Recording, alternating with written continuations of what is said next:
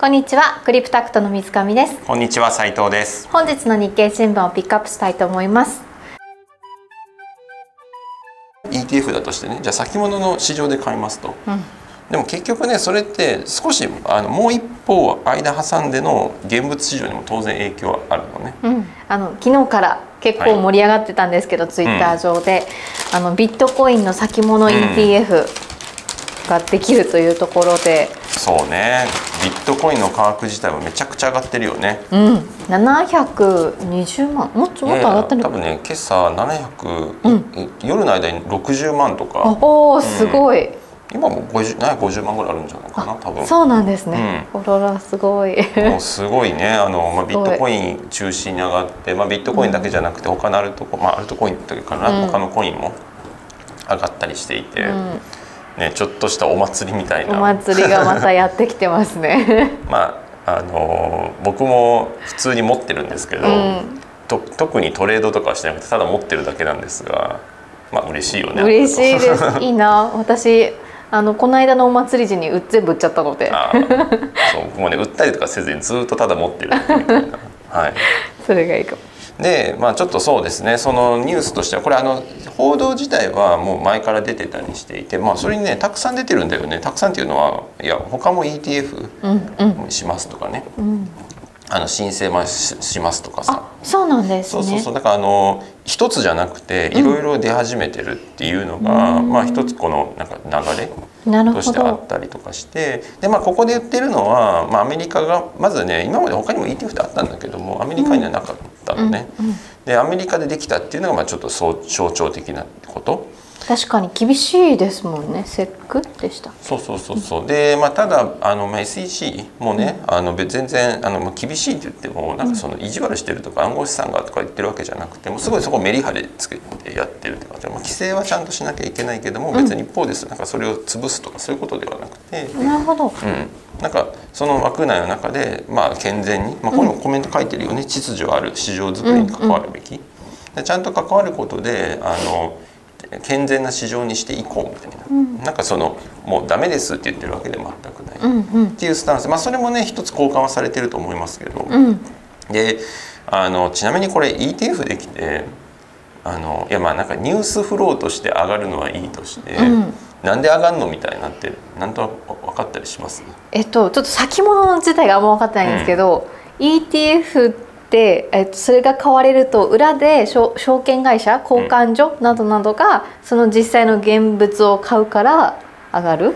えっとねまあ大枠あれなんだけど、まあ、ETF を作ってる、まあ、その運用会社。はいが、まあ、その ETF をか投資家まだ買ってきたりとかしてね、うんうん。お金が入ってきたら、まあ、当然その ETF は何に連動しますよって言ってるからその何を買いに行くわけよね、うん。まあ、今回のケースで言うと多分ビットコインの先物に連動しますって言ってるので、うん。先物のポジションを取りに行く。うんうん。でまあ、ちょっとあのこのビットコイン先物がどこの先物かわかんないんだけどももう先物自体は例えばねもうそれこそシカゴ CME シカゴの商品マーカンタイルエクスチェンジかな。あのそそういうシカゴにもあ取引所にもビットコインの先物って上場していたりとかして。うん。ビットコインの先物ってどういうことですか？先物ってわかる。あんま分かってないです。先物はなんか未来みたいなそれぐらいの、まあ、そうね。その何月何月たとまあ東証っていうかごめんなさいと日経？うん。平均の日経平均先物ってあると思うんだけど、うん。あのまあ大きいので言うと3月6月9月12月ってあって、うん。まあ、日経平均の場合第2週の金曜日かな。第2週金曜日のえーっと初ね9時だったかな。ちょっと今うろ覚えなんだけど、ん。その寄値かな？であの約定されますみたいな。それが生産年ですと。だからその例えば今だったら10月 21? うん。いうと、えっと、12月第2週金曜日うのん。日経平均の価格で生産される先物っていうのが上取引されてたりする、まあ、あのなるほど。12月だけじゃなくて次の3月のもあったりするけど、まあ、みんな一番近いところをたくさん取引したりするから流動性が一番高いのはその12月だと思うんだけども、うん。ね。今の価格じゃなくてその時点の価格を買う。そうそれを時点の価格で生産される取引をしていると、まあ、例えば、そのその、まあ、ちょっと、ね、適当だけど日経平均の先物が3万円ですと、うん。12月のね。っていうことはそれを買って、うん。あの実際に12月に訪れた時に日経平均そのものの価格がさ、うん。まあ、3万3,000円とかになってたら、うん。あ。まあ先物は自分は3万円で買ってたからその3,000円分あのもらおかまあ儲かるというのかなるほど。もらえますよみたいな。であのまあじゃあ別にそれ現物で買えばいいじゃんみたいな。うんちょっと思っちゃったんですけども。って思うかもしれないんだけど、うん。あのまあ別にそれはもちろんそうなんだけど、うん。あのそうなんだけどっていうかあのいろんな意味はあって一つは、あのこれね、まあ、ビットコインの話とちょっとに日経の話とごっちゃになるかもしれないんだけど根本は別に変わんなくて例えば日経平均を買うのって結構大変なのね。うん。日経平均で225銘柄構成されててはい。それぞれウェイトが決まってて、はい。じゃあ日経平均現物買うって何って言ったら本当に225銘柄買いに行かなきゃいけないのね。はい。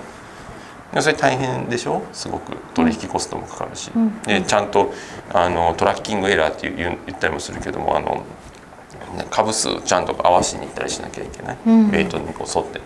で先物を取引するメリットっていうのはまあいくいろいろあるんだけども、うん。まあ、一つはその本当に現物を買ってくる必要がなかったりする、うんまあ、その本当にななんていうのかなこのビットコインの先物だったらビットコインの価格だったり、まあ、日経平均だったら日経平均の算出ねうん。をベースに取引をするだけだから、まあ、先金決済取引だって呼ばれたりするんだけども、うん。実際に例えばそのなんていうのかなビットコインの先物だったらビットコインの現物を買うんじゃなくて先物だとするとその現物を買う値段を用意する必要がない。例えば今だと750万か。決円。済をじゃああの購入者だとして決済別にないってことですか？まあ、あの最後だからその決済をするのが3月あごめんなさい。と東証の話で言うと3月6月9月12月とかいうタイミングであるんだけどでその時の終値で生産しますよと。生産は、えー、と未来に行われて今こうなんか予約じゃないけれども、まあそんなイメージ。あのもちろんさ証拠金うん。ちょっと積んだりとかあるけども、うん。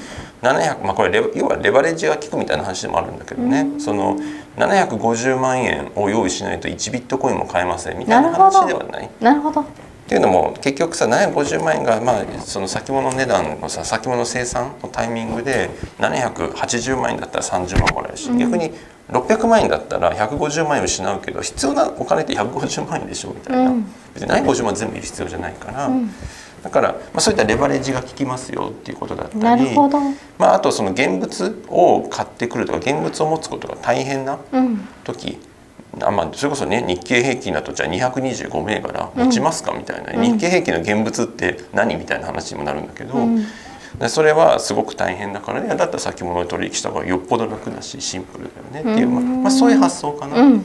で実はこのビットコインの先もなんでこれ ETF がビットコインの先物に連動する ETF になったか。うん。であのねあの日経の関口さんがあのいろいろ書いてくださっていて、あのねまあ、後半のところでねその現物の ETF これはい。先物弱で現物を買う ETF の承認はやっぱり厳しいよね。厳しそうだって言ってまし仮想通貨の取引って相場操縦ルールが、うん。未整備だとかいろいろあるんだけど要は現物のマーケットで買ってくるっていうのはやっぱりなかなかそのあの相場操縦も含めて、その現物市場がまだ未成熟だからそこはダメだと。うん。でも先物のもう上場してる先物のところだったらそこはもう今のある仕組みで規制されて運用されてるからそこに運用会社が買ってくるのはいいよっていうようなことをまあ記事としては書いていて、であのまあただそこもう少し突っ込んでうん。言うと別にあの先物をか要は先物の ETF だとしてねじゃあ先物の市場で買いますと。うんでも結局ねそれって少しあのもう一歩間挟んでの現物市場にも当然影響はあるのね。うん。あの例えばね先物をやったこのビットコイン ETF 買いますと。はい。わそしたらさ運用会社は先物にポジションを作りに行くよね。はい。で買いのポジションを先物を作りますと。はい。でそうするとさその先物って、まあ、それこそ何月とか、そのまあ、数ヶ月先のビットコインの価格で生産されますって言ってるから今の現物の値段うん。と先物の値段に価格差があったら、当然アービトラージュ取引みたいなのをしてくる人いるのでアーブ取引っていうのはもう最低取引とかで日本語で言うとように言うんだけど例えば今750万円です現物、うん。でもさその先物うん。の価格がなんかどんどんこれ ETF 買う人がいて先物の買いのポジションがどんどん積み上がってなんか700ここだけ780万円になっちゃいましたと、うん。そしたらさか30万円の価格差あるでしょ？はい。だったらこの先物をショートしてうん。空売りしてうん。現物を買っ同じ枚数買っとけば、うん。まあ、その何ヶ月後かにはさ絶対30万円分儲かってるのね、うん。っていう参加者が出てくるわけ。うん。当然。そういうもう濡れてに泡じゃないけどただだからねただで儲けるみたいな。でそうすると当然価格はさ価格差なくなってくるのね。うんでもなくなってくるからまあ常にその先物と現物の価格差ってそんなさあんまりないわけよね。あとすごいあったらその取引する人が出てきて、うん。こうやってなくなってくると。でも今の話で言うとさ結局先物がわーっと買われて先物側の価格がちょっと上に上がったら先物を売って現物を買う人が出てくる。最低取引するために。うん。っていう人がいるから現物の値段も現物も買われる、っなるほど。ていう流れでその先物の ETF うんを取引するするのが回り回ってちょあの売買してる主体は違うんだけども結局それがお金が回り回って現物の値段も上がっていくっていうなるほどいう波及効果なのね。そうだつまりね 先物っていうものをワンクッション挟んでるわけ。うんうんうんであのこの記事でもやっぱり書いてるのは現物に直接行くのはまだ難しいってうん。言ってるんだけどそれは先物今通さずに仮に現物をの ETF ですと。うん。すると運用会社、まあ、ETF の運用会社は ETF のお金が入ってきたら、まあ、それをトラッキングするのがビットコイン価格ですっていうことだったらビットコインの現物を直接買いに行きますと、うん。まあ、なのでそうするとまさに直接市場にお金を入ってくる。はい。なんで ETF の投資する人がバーッと出てきて買う人が出てきたらビットコインの現物市場にお金が入ってくるうんっていうまあ分かりやすいうん。よりまあそうねより分かりやすくなる、そのアーブ取引をする人を間に挟む必要がないっていう。うん。でまあそれはただ運用会社がちゃんとそのまあそこの市場で売買できますかみたいなところで、まあ、なかなか厳しいみたいなのあったりとか、あとねこれもう一つうん。難しい点が仮想通貨にはあってそれ現物を買った場合ねそれ現物をどう保管するんですかっていう問題がちょっと出てくる。うんなるほど。暗号資産ってなんかあのそれこそ証券なんかこうななんていうのかな保振りって言ってさ株券預かってくれるところがあったりとかそういうのがあるわけじゃないくてまああるわけじゃないっていうかまああるんだけども究極秘密鍵なくしちゃうと、うん。もう取り出せなくなっちゃうからじゃあその運用会社がそれ買いますと。うん。で買ったそのビットコインを現物を誰かに預けたりと、まあ普通信託とかね信託銀行とかだったりするんだけどでも株とかと違って、うん。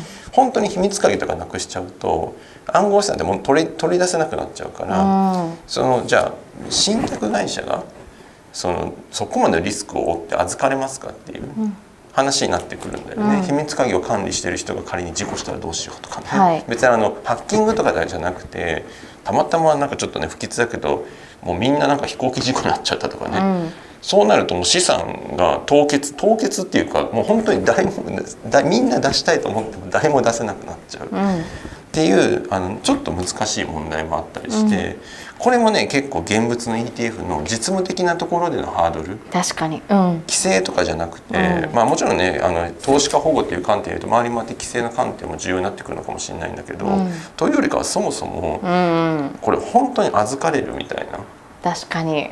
最後最後の最後、うね、投資家にリスクを負わせないとそこって、なんかじオペレーションする側がリスクを負うにはなんかでかすぎるというか、っうん。ていうところもある、なるほどうんそれもちょっとあの通常の金融商品とやっぱ違うところ。なるほどね。まあ確かに。そうですね。そう。だから結局自己責任でビットコインもなんか現物を持つっていうことは自己責最後の最後自己責任だよっていう世界なのね、ん。だからこれ分分散型ってそういうものだから分散型って裏を返せば自己責任だから。確かに。中央集権がいるんだったらそいつに責任を負わせられるんだけどそう,、うんじゃないからねプロダクトが。だからそれとこの中央集権のバランスってめっちゃ難しくて、うん。プロダクト自体がもうそういう思想じゃないから究極自己責任になっちゃうんだよね。なるほど。っていうのがもう実は僕はあると思ってます。なるほど。確かにそっちの方が割と大きそうな気もします、そうね。まああの今の話は別にそんなに価格にあんま影響ないのかもしれないないと思いますけど、まあ、あの先物を通じてだったらお金入ってきやすいし、うん。まあ、お互い中央集権となんだろうその分散のところの、まあ、いワンクッションを挟むことでうん。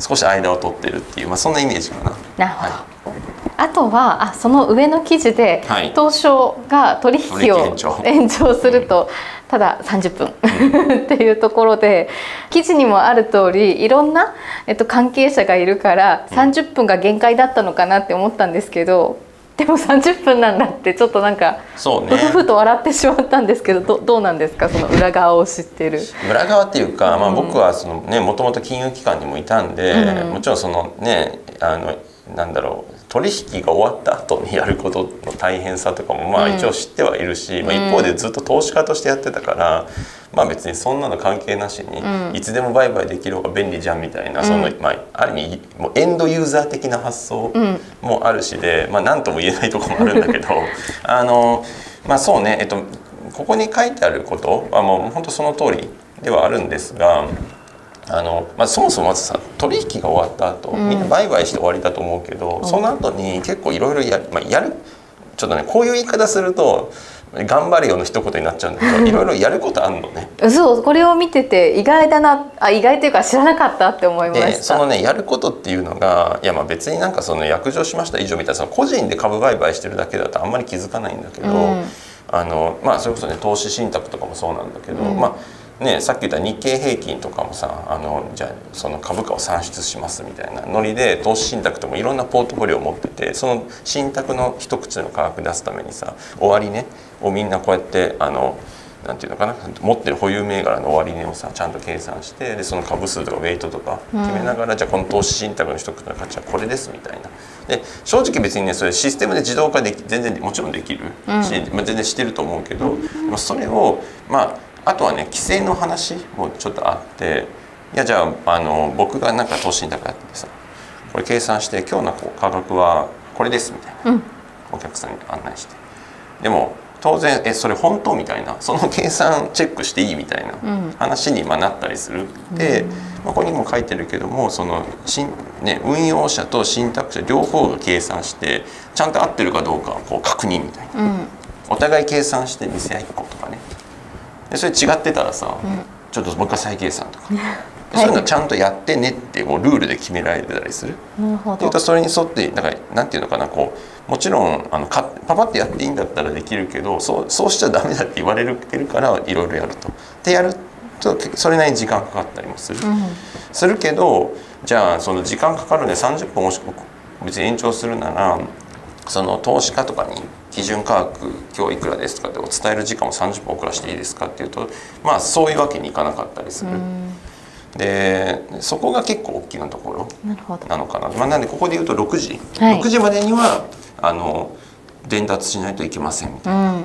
そこの時間変わんないんだったら そのそっか。東証が閉まる時間に、ね、これで遅らされると、うん。なんかそこ今どうしたらいいのみたいなうん。話にまあなってくる。でもだからその規制のところ要するにややってこういうのプロセス踏まなきゃいけないっていうのを少し軽減してもらえるんだったらそしたら作業減らせれるから,、うん。だからそれだったら対応できるかもみたいな、まあ、そういう話。なるほど。これで言うとさ極論さ6時まで延長とか絶対できないってことだよね。そうですね。だって6時に伝えなきゃいけないって言ってる時点で、3時間延長しちゃったらさもう無理、無理じゃない？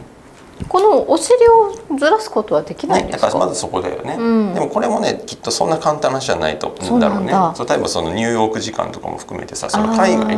海外当然これ東証の商品とかさあの東証に上場してる株うん。って日本人だけが取引してるわけじゃないから。そうですね確かに。じゃあ海外の人がその海外の市場が開く前に、うん。あの要は時差の問題だけどね、うん。海外の市場が開く前にこの情報が必要なんだとかってなってくるとグローバルに影響してくることになってきてほど。いやこれじゃあまあ9時夜9時でいいっすかみたいになったら、いやいやもうそれだと市場空いてるからみたいな困っちゃうよみたいな話になったりとかそのかん要するに波及される人たちがどんどん増えてくるっうん。ていうところかな。なるほど。うん、だってあの海外からするとそれはもしかしたら利用者の人たちかもしれないから投資家？普通に例えば日本の個人投資家だとさ「うん。いやもう延長してほしい」みたいな、うん。言うかもしれないけどアメリカにいる個人投資家とかだったらさ、うん。もしこういうの見てたりしたらねそのいやいやいやそれでおしこの日本から上がってくるデータ送れるんだったらでもそれもうアメリカの市場空いとるからみたいな。うん。ってなっちゃうかもしれないじゃん。いやもうアメリカじゃなくてもねロンドンとかもとっくに空いてて、いや困るよみたいな。